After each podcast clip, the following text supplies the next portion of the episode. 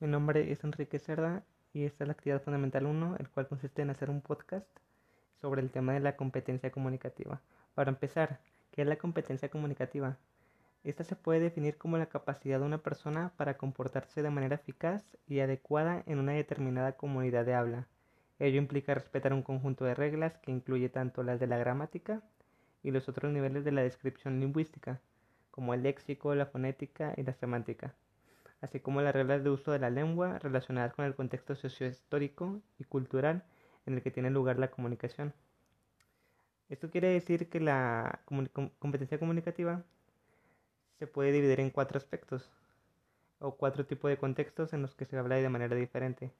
Por ejemplo, en lo académico hablamos de una manera formal y conforme a lo que estemos explicando, ya que podemos estar dando una clase sobre un tema científico tenemos que utilizar palabras un poco más menos, menos sonantes, o sea, que, las, que la gente no conozca bien y explicarlas.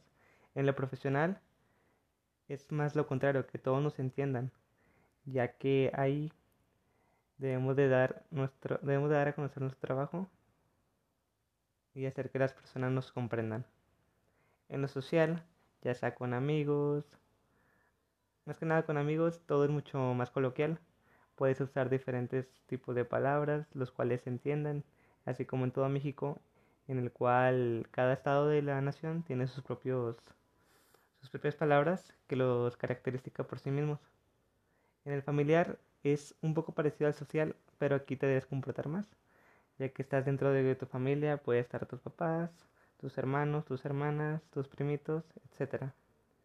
Otro tipo otro concepto que se puede dar como competencia comunicativa es la habilidad de comunicar bien, de ser entendido y entender a los demás, de saber estructurar este proceso para establecer las relaciones sociales con sus semejantes donde se integran la correcta escucha, lectura y expresión oral y escrita.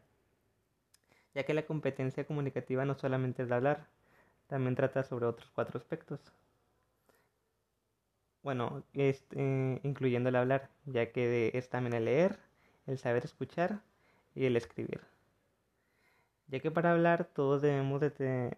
Ya que para, para hablar en un ambiente académico todos tienen normalmente un boceto, el cual, el cual tienes que ir practicando para no equivocarte, como por ejemplo en lo que estoy haciendo yo ahorita. Tengo un boceto a la mano, lo cual me ayuda a no equivocarme tanto. El saber leer, esto quiere decir saber identificar las comas y cuándo, cuándo parar o hacer pausas. Y el escuchar, que es que las personas nos transmitan conocimiento. Y también para hacer el boceto, que, que hice ahorita mismo, utilicé el escribir.